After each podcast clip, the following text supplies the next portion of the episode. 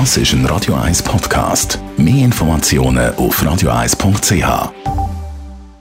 Die grünen Minuten auf Radio 1 werden präsentiert von Energie 360 Grad. Nachhaltige Energie und Mobilitätslösungen für die Welt vom Morgen. Energie360.ch Andreas Kriesi von der Umweltarena. Die Schweizer Wasserkraft ist ein wichtiges Standbein der Schweizer Energiewirtschaft. Sie setzt jährlich 1,8 Milliarden Franken um und schafft in wirtschaftsschwachen Gebieten Arbeitsplätze und bewältigt im Strombereich mit 58 Prozent enorme Menge. Wie setzt sich das zusammen? Grundsätzlich wird zwischen Laufwasserkraft und Speicherwasserkraft unterschieden.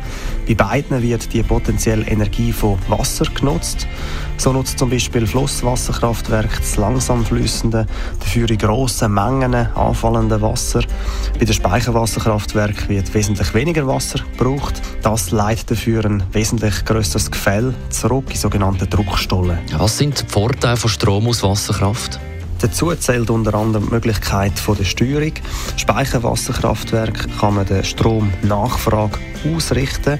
Sie bieten außerdem einen Hochwasserschutz und zählen zu den umweltfreundlichsten, CO2-ärmsten Stromquellen. Wie sieht die Zukunft aus von der Wasserkraft? Die Energiestrategie vom Bund möchte die Wasserkraft minimal ausbauen. Das soll durch Massnahmen erreicht werden, wie die Erneuerung von bestehenden Werken und die Realisierung von neuen. Die ökologischen Anforderungen werden zukünftig eine größere Rolle spielen als bisher.